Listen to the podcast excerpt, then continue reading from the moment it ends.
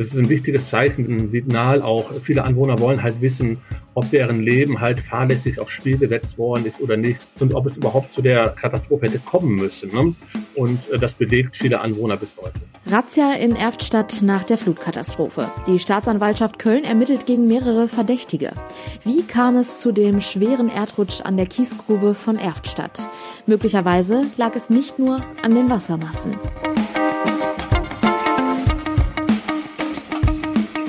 Rheinische Post Aufwacher. News aus NRW und dem Rest der Welt. Mit Julia Marchese, schön, dass ihr zuhört. Wir schauen zuerst mal auf die aktuellen Meldungen aus der Landeshauptstadt. Die gibt es jetzt von Antenne Düsseldorf. Hallo. Hallo Julia, nach den Einschränkungen und Veränderungen im Schulbetrieb aufgrund der Corona-Pandemie sorgen sich viele Lehrer um das Bildungsniveau ihrer Schülerinnen und Schüler. Das ist heute ein Thema. Dann sprechen wir über neue sogenannte Bike-and-Ride-Anlagen und dann bleiben wir beim Thema Mobilität. Der Fahrdienst Clever Shuttle hört nämlich auf. Auch das ist Thema bei uns. Der Unterricht geht weiter, aber Lernlücken bleiben. Das ist die große Sorge von Lehrerinnen und Lehrern, auch hier in Düsseldorf. Der Deutsche Philologenverband hatte eine Umfrage zu Corona-Versäumnissen gemacht, an der sich besonders viele Lehrkräfte aus NRW beteiligt haben. Zu den Ergebnissen Sandy Droste. Lehrkräfte in Nordrhein-Westfalen sind besonders skeptisch. Insgesamt 72 Prozent antworteten mit eher Nein und Nein auf die Frage, halten Sie die politischen Maßnahmen für ausreichend dafür, dass die Schülerinnen und Schüler bis zum Ende dieses Schuljahres das Versäumte nachholen können? Eine große Mehrheit glaubt also, dass den SchülerInnen Stoff fehlt. Helfen könnte laut Umfrage mehr Personal. Mehr als die Hälfte der Lehrkräfte an Gymnasien gaben an, dass es an ihrer Schule nicht genügend Fachlehrer gibt. Vor allem in den Fächern Mathe, Informatik und Physik fehlen an den weiterführenden Schulen Lehrkräfte. Neuer Anreiz für Menschen, die öffentliche Verkehrsmittel und das Fahrrad gerne nutzen. Im Düsseldorfer Rathaus soll heute das Go für sieben neue Bike-and-Ride-Anlagen gegeben werden. Wenn alles nach Plan läuft, sollen sie ab dem Sommer nutzbar sein. Details von Arne Klü. Die Anlagen werden an größere Halte der Rheinbahn angedockt. Die Haltestelle Wittlar ist dabei, der Clemensplatz in Kaiserswerth, die Haltestellen Staufenplatz und Holthausen, der Aachener Platz und die Werstener Dorfstraße soll zwei sogar dieser Anlagen bekommen. 20 Fahrradboxen gehören dann dazu, die sich mit ID-Karte oder PIN-Code öffnen lassen. Außerdem werden die Anlagen Video überwacht. An den jeweiligen Halten werden dazu weitere normale Fahrradständer errichtet. Die gut 700.000 Euro Baukosten kommen aus dem EU-Programm Emissionsfreie Innenstadt. Hier in Düsseldorf gibt es ab Ende dieser Woche eine Alternative zum Auto weniger. Am Freitag stellt Clever Shuttle sein Angebot ein, aus wirtschaftlichen Gründen, wie es in einer Mail an Kundinnen und Kunden heißt, die Antenne Düsseldorf vorliegt. Zu den weiteren Hintergründen nochmal Arne Klü. Die Pandemie hat Clever Shuttle einen Strich durch die Rechnung gemacht. Ende 2019 war das Angebot hier in Düsseldorf an den Start gegangen, unterstützt von den Stadtwerken. Das Prinzip sah so aus, Kundinnen und Kunden buchen per App ein Shuttle für eine bestimmte Strecke in der Stadt und das Shuttle sammelt unterwegs noch andere Menschen mit ähnlicher Strecke ein. Durch Corona sank aber die Nachfrage und meistens saß man nach einer Buchung allein im großen Auto. Clever Shuttle wird künftig nur noch im Auftrag von Verkehrsunternehmen Randzeiten und Randgebiete bedienen, nicht aber in Düsseldorf. Und so weiter Überblick aus Düsseldorf. Mehr Nachrichten gibt es auch immer um halb bei uns im Radio und rund um die Uhr auf unserer Homepage antennedüsseldorf.de und in unserer Antenne Düsseldorf App. Vielen Dank. Und nun kommen wir zu unserem heutigen Top-Thema. Es sind Bilder, die sich in das Gedächtnis von vielen Menschen eingebrannt haben. Zerstörte Häuser, Straßen voller Schlamm, riesige Müllberge von kaputten Habseligkeiten. Ein Bild nach der Flutkatastrophe 2021 sticht besonders heraus. Das Bild eines Kraters in Erftstadt bei Köln. Neben einer Kiesgrube gab es durch die Fluten einen Erdrutsch, mehrere Häuser stürzten ein oder wurden stark beschädigt. Dienstagvormittag kam es dann zu der Allmeldung, über die wir jetzt sprechen. Bei einer Razzia haben mehr als 140 Beamtinnen und Beamte Büros und Wohnräume durchsucht. Denn die Staatsanwaltschaft Köln hat den Verdacht, dass der Erdrutsch nicht nur auf Naturgewalten zurückzuführen ist. Chefreporter Christian Schwertfeger kann uns den aktuellen Stand zusammenfassen. Hi Christian. Hallo. Die Staatsanwaltschaft Köln ermittelt jetzt gegen mehrere Verdächtige. Im Zentrum steht die Kiesgrube in Erftstadt-Blessem. Was wissen wir? Also wir wissen, dass gegen den Eigentümer und den Verpächter der Kiesgrube ermittelt wird, sowie gegen fünf Beschuldigte des Betreibers. aber auch gegen vier Beschuldigte der Bezirksregierung Arnsberg. Äh, das ist in dem Fall die zuständige Aufsichts- und Genehmigungsbehörde der Kiesgrube.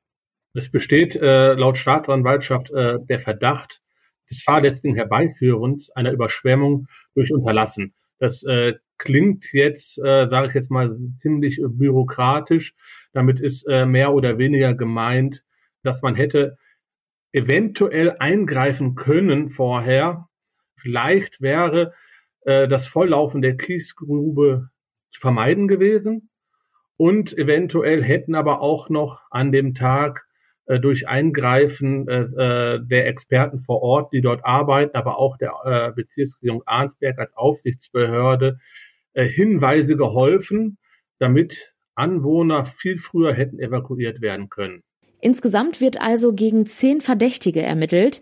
Laut Staatsanwaltschaft geht es konkret um zwei Aspekte, die womöglich die Ursache waren für das Eindringen des vielen Wassers. Worüber sprechen wir hier? Ja, möglicherweise hat es keine Bestimmungen entsprechenden Hochwasserschutzwall gegeben. Möglicherweise waren auch äh, die Böschungen äh, unzulässig beziehungsweise zu steil, äh, sodass die Wassermassen halt äh, schnell in diese Kiesgrube eindringen konnten und der Boden wegrutschte. Schutzwall und steile Böschungen also. Wie kommt denn die Staatsanwaltschaft jetzt zu diesem Verdacht? Ja, also haben sich ja viele, äh, hat sich ja, oder viele, ich denke mal, fast jeder hat sich die Frage gestellt, danach, wie konnte es dazu kommen, als man diese Bilder gesehen hat, diesen enormen Krater. Du hattest ja auch schon angesprochen, äh, das ist eines der Bilder äh, der Flutkatastrophe, dieser Krater in Blessen. Und äh, da hat man natürlich sofort Sachverständige eingeschaltet, äh, die diesen Krater und diese ganze Umgebung untersucht haben. Äh, die Ermittler haben natürlich Zeugen befragt, äh, auch Anwohner. Äh, ich habe selbst auch mit einigen Anwohnern gesprochen, die sagten mir auch, die haben schon am Abend davor und am Tag davor äh, Merkwürdigkeiten festgestellt, haben sich aber dabei nicht mehr bei gedacht, als ach, so nach dem Motto, das sieht zwar ein bisschen komisch aus, aber wenn von Behördenseite da nichts kommt, dann wird das schon in Ordnung sein. Ne? Und es gab auch schon äh, vorher ein Verfahren in dem Fall gegen Unbekannt. Also ähm, wenn jetzt es da irgendwie zu Verurteilungen kommen sollte in dem Fall, ne, äh, dann droht auch den Beschuldigten ein Strafmaß von bis zu drei Jahren. Hm. Wenn du sagst, Anwohner haben dir von Merkwürdigkeiten erzählt, was ist damit gemeint? Also ich war in Erfstadt, äh, will nicht sagen unzählige Male nach der Flutkatastrophe, aber schon sehr, sehr oft und habe immer wieder mit äh, Anwohnern äh, direkt gesprochen, deren Häuser noch stehen geblieben sind sind ja auch einige Häuser weggerissen worden. Und ähm, ich sagte mir immer wieder, man äh, wäre an dem Abend vorher, also das ist ja passiert in der Nacht des 16. Julis und dieser Starkregen, äh, den gab es ja am Tag davor.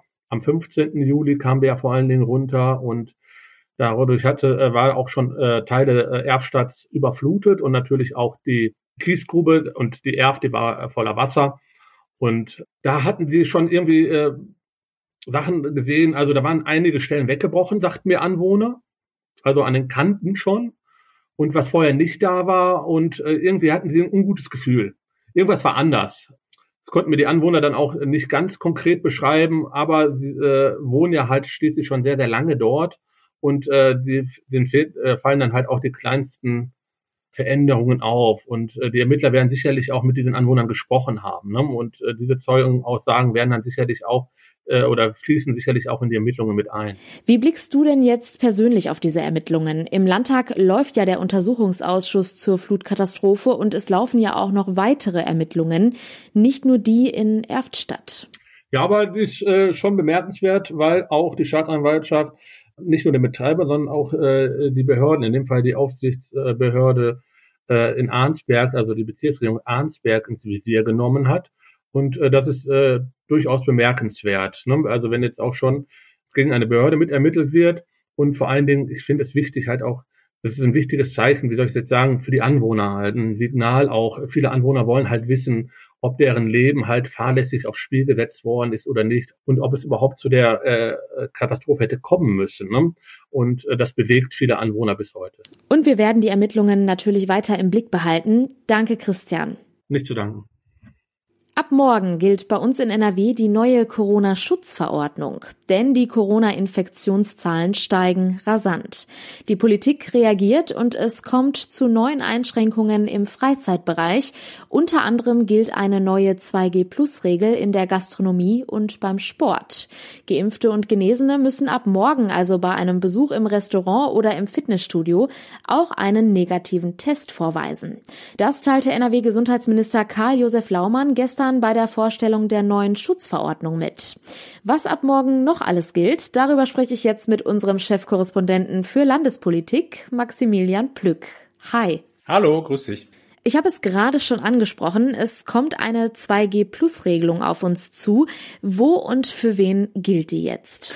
Also am meisten auf der Zinne sind derzeit die Restaurantbesitzer und Kneipenbesitzer, denn sie kommt vor allem in der Gastronomie. Das heißt also, wenn ich äh, geimpft oder genesen bin, dann ähm, reicht es nicht mehr aus, dass ich dort einfach meine, äh, meine Corona-Warn-App mit meinem entsprechenden Zertifikat hochhalte, sondern dann äh, brauche ich auch noch einen tagesaktuellen Test, den ich dann zeigen muss und äh, dann darf ich halt eben im Restaurant Platz nehmen und äh, dort eben auch äh, dann speisen. Das äh, wurde damit begründet, dass äh, man dort halt eben die Maske nicht so einfach tragen kann. Und insofern gilt eben diese Vorgabe auch, äh, du hast es angesprochen, im Sportbereich, also sprich im Fitnessstudio, äh, wenn ich ins Wellness-Center gehe oder wenn ich halt eben ins Hallenbad gehe, dann äh, reicht es auch nicht äh, aus, dass ich dann einfach nur einmal kurz zeige, dass ich geimpft oder genesen bin, sondern nein, dann brauche ich halt eben auch noch zusätzlich diesen Test. Diesen Test brauchen jetzt aber nicht alle Menschen. Geboosterte Personen, also diejenigen, die ihre dritte Corona-Impfung bekommen haben, sind davon ausgenommen, richtig? Das ist zumindest der Plan, der dort im Raume steht. Da ähm, wurde es gestern etwas hakelig, als der Minister das vorgetragen hat, weil ähm, da nämlich noch vorher eine bundesrechtliche Regelung äh, erstmal äh, installiert werden muss, um das halt eben rechtssicher zu machen. Das heißt, es muss eine Verordnung geben, die der Bundesgesundheitsminister äh, mit Kabinettsbeschluss dann halt eben auf den Weg bringen kann. Und die muss dann noch durch den Bundesrat gehen. Und dann ist diese Voraussetzung geschaffen dafür, dass geboosterte äh, Menschen, also diejenigen, die eine Auffrischungsimpfung bekommen haben, äh, dass die dann eben keinen Test mehr nachweisen müssen. Ähm, das ähm, ist offensichtlich etwas komplizierter, als man sich das dann bei der Bund-Länder-Runde am vergangenen Freitag so vorgestellt hat. Und insofern äh, ist es da jetzt etwas hakelig. Ähm, das Land hat aber schon gesagt, den, die Gesundheitsämter werden ermächtigt, dass sie jetzt beispielsweise in Sachen von Quarantäne, dort gilt es auch halt eben mit den Geboosterten, dass sie halt eben ausgenommen werden, dass sie da einfach schon mal auch losspurten können. Das heißt also, ähm, dass sie dort eben diese äh, Ausnahmeregelungen für all diejenigen, die halt eben die Auffrischung bekommen haben, schon umsetzen können, auch wenn eben diese rechtliche Regelung noch gar nicht da ist. Was bedeutet das denn, wenn ich geboostert bin und morgen in die Gastro gehen will? Muss ich mich trotzdem jetzt vorerst noch testen lassen? Nee, das musst du nicht. Also das ist, äh, das ist wirklich so, dass dieses, diese Unwägbarkeiten gibt es insbesondere bei der Quarantäneregelung. Und das Land ähm, kann jetzt schon umsetzen, dass es sagt, ähm, dass Geboosterte eben bei der Gastro ausgenommen sind von der Testpflicht. Das äh, wurde übrigens auch angesprochen im Laufe dieser Pressekonferenz, ähm, dass es ja da mittlerweile so ein paar Schwierigkeiten gibt. Es gibt ja x, x Sonderfälle. Nehmen wir beispielsweise die, den Fall, dass ich mit Johnson Johnson geimpft worden bin. Dann muss halt eben klar sein, ab welchem Zeitpunkt ich als geboostert gelte. Dann ähm, auch die Frage, äh, die, die dort im Raum steht, ab welchem Zeitpunkt gelte ich denn geboostert? Ähm, bislang ist das in den Apps so hinterlegt, dass es halt eben nicht ab dem Moment, wo ich den Peaks bekommen habe, äh, gilt, sondern erst äh, ab zwei Wochen später. Äh, in dieser Verordnung steht aber eindeutig drin, dass sozusagen mit der Gabe der dritten äh, Impfdosis man automatisch als geboostert gilt. Und da hat äh, der NRW-Gesundheitsminister Karl-Josef Laumann von der CDU auch ganz klar gesagt, da muss der Bund noch mal ran an diese Corona-Warn-App und muss sie halt eben ganz schnell ummodeln, dass eben auch genau diese Sonderfälle und eben auch diese unmittelbare Geltung der Boosterimpfung, dass die dann halt eben dort auch abgebildet werden, weil der Gastronom soll da nicht erst lange rumhampeln müssen oder auch der Fitnessstudio-Inhaber, äh, um sich da erstmal durchzuwursteln, um zu schauen, irgendwie, was ist denn das jetzt hier für ein besonderer Fall, sondern einfach ein Knopfdruck, um zu sehen, äh, ah, guck mal, der darf hier rein oder der darf hier nicht rein. Wie sehen denn die Reaktionen aus NRW dazu aus? Was sagt beispielsweise die Gastronomie dazu? Der Hotel- und Gaststättenverband DEHOGA ist natürlich erwartbar auf der Zinne. Die sagen, das ist großer Käse. Da fallen auf einen Schlag natürlich relativ äh, viele Menschen weg, die äh, dort ohne Test reinkommen können. Ähm, und insofern ähm, sagen die, das ist halt ein quasi Lockdown, weil die spontanen Restaurantbesuche fallen dadurch weg. Und das ist natürlich für eine Branche, die ohnehin jetzt schon quasi beim Weihnachtsgeschäft, also bei den Weihnachtsfeiern in, in die Röhre gucken musste, die sich äh, auch schon darauf einstellen muss, dass halt eben Karneval ausfällt, ist das natürlich äh, ziemlich, ziemlich bitter. Ist denn jetzt durch die 2G-Plus-Regelung auch ein Ansturm auf die Testzentren zu erwarten? Also das kann jetzt natürlich sein, dass der Ansturm auf die Testzentren da weiter stattfinden wird. Ähm, äh, davon ist auf jeden Fall auszugehen, wenn äh, die, diejenigen einfach noch nicht geboostert sind. Die Politik macht das natürlich auch mit dem Hintergedanken, dass sie sagt, sie will durch eben diese Möglichkeit der Boosterung da einen Anreiz schaffen, dass die Leute halt eben sich die dritte Impfung äh, abholen. Und wir sind ja tatsächlich sogar schon in einer Situation, wo wir schon über die vierte Impfung reden. Ähm, die hat äh, Minister Laumann auch angesprochen, eben bei dieser Veranstaltung. Also ähm, das kann sein, dass man jetzt häufiger mal auch äh, größere Schlangen vor den Testzentren sieht. Allerdings äh, hat die Politik das auch schon so ein bisschen mit eingepreist und hat eine neue Möglichkeit eröffnet. Und zwar ist diese Möglichkeit, dass die Leute sich auch vor Ort testen können. Das heißt also, wenn ich jetzt beispielsweise ins Restaurant gehe, wenn ich ins Fitnessstudio gehe oder wenn ich zu einer Veranstaltung gehe, wo eben ein Test vorgeschrieben ist, dann ist es auch möglich, dass ich mich direkt vor Ort äh, unter Aufsicht von äh, eben dem Veranstalter, dem Restaurantbesitzer oder eben von damit beauftragten äh, externen Personen dann testen lassen kann. Das heißt also, ich bringe meinen eigenen Test mit, ich stecke mir dann halt eben den, äh, den, den Abstrich, Pinösel in die Nase oder in den Rachen äh, und tropfe dann da äh, meine drei Tropfen äh, in den Teststreifen rein. Ähm, das Ganze unter Aufsicht und dann wird das auch akzeptiert.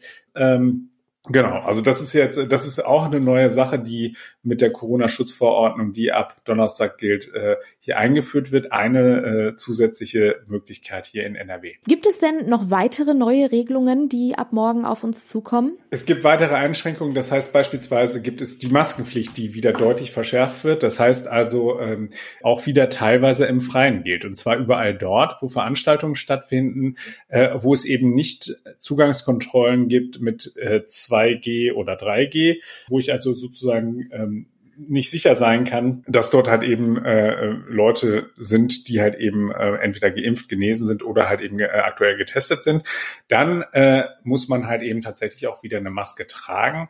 Äh, beim Friseurbesuch ist es beispielsweise so, dass wenn der Friseur auch äh, Leute quasi bedient, die ungeimpft, aber getestet sind, dann äh, müssen sowohl der Friseur als auch eben der Kunde eine FFP2-Maske tragen. Wenn es dann aber nur Kunden sind mit 2G, die da in den Friseursalon rein dürfen, dann reicht auch die medizinische Maske. Das wäre so eine Neuerung. Und was halt eben auch ähm, wieder eingeführt wird, sind tatsächlich Zuschauer zu Fußball-Bundesligaspielen. Und zwar hat Minister Laumann das äh, begründet mit halt eben äh, Rechtssicherheit. Er hat gesagt, wir können nicht äh, hier teilweise Veranstaltungen ähm, abhalten mit, mit äh, bis zu 750 Zuschauern. Das war halt eben vorher unter der alten Corona-Schutzverordnung möglich. Ähm, können dann aber zugleich dann halt eben den Fußball sagen, nee Leute, ihr dürft aber hier halt eben niemanden reinlassen. Deswegen diese 750, die auch für andere Veranstaltungen bislang gehalten, die werden jetzt auch wieder auf den Fußball übertragen. Ich bin gespannt, wie sich dazu jetzt die Fußballclubs in den kommenden Tagen verhalten werden, ob sie davon Gebrauch machen werden. 750 muss man natürlich sagen, ist für die auch ein Tropfen auf den heißen Stein, wenn man sich mal mal anschaut, wie viele Leute sonst in so ein Stadion reingehen. Ab morgen gelten bei uns also diese neuen Corona-Regeln. Über die weiteren Entwicklungen halten wir euch natürlich hier im Podcast und jederzeit auf RP Online auf dem Laufenden. Vielen Dank für den Überblick, Maximilian Plück. Sehr gerne. Blicken wir nun noch auf die Kurznachrichten. Der Bundestag wird von heute an drei Tage lang über die Politik der Ampelkoalition beraten.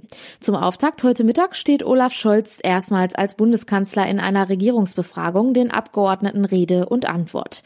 Es wird erwartet, dass darin die Corona-Politik von SPD, Grünen und FDP und insbesondere der Zeitplan für die Einführung einer allgemeinen Impfpflicht eine zentrale Rolle spielen wird. Für die marode Talbrücke der A45 bei Lüdenscheid sind Planungen der Autobahn GmbH für einen Ersatzbau bereits angelaufen. Das sagte NRW-Verkehrsministerin Ina Brandes in einem Bericht für die heute stattfindende Sitzung des Verkehrsausschusses. Zum Schluss wie immer noch ein kurzer Blick aufs Wetter. Und das ist heute wieder bewölkt und vereinzelt ist auch etwas Regen möglich. Die Temperaturen liegen zwischen 2 und 6 Grad. In der Nacht liegen die Tiefstwerte zwischen minus 1 und minus 3 Grad. Deswegen Vorsicht, durch die niedrigen Temperaturen ist örtlich auch Glatteisbildung möglich. Das meldet der Deutsche Wetterdienst. Und das war der Aufwacher vom 12. Januar. Habt einen schönen Tag. Ciao. Mehr Nachrichten aus NRW gibt's jederzeit auf RP Online. rp-online.de www.ftf.de.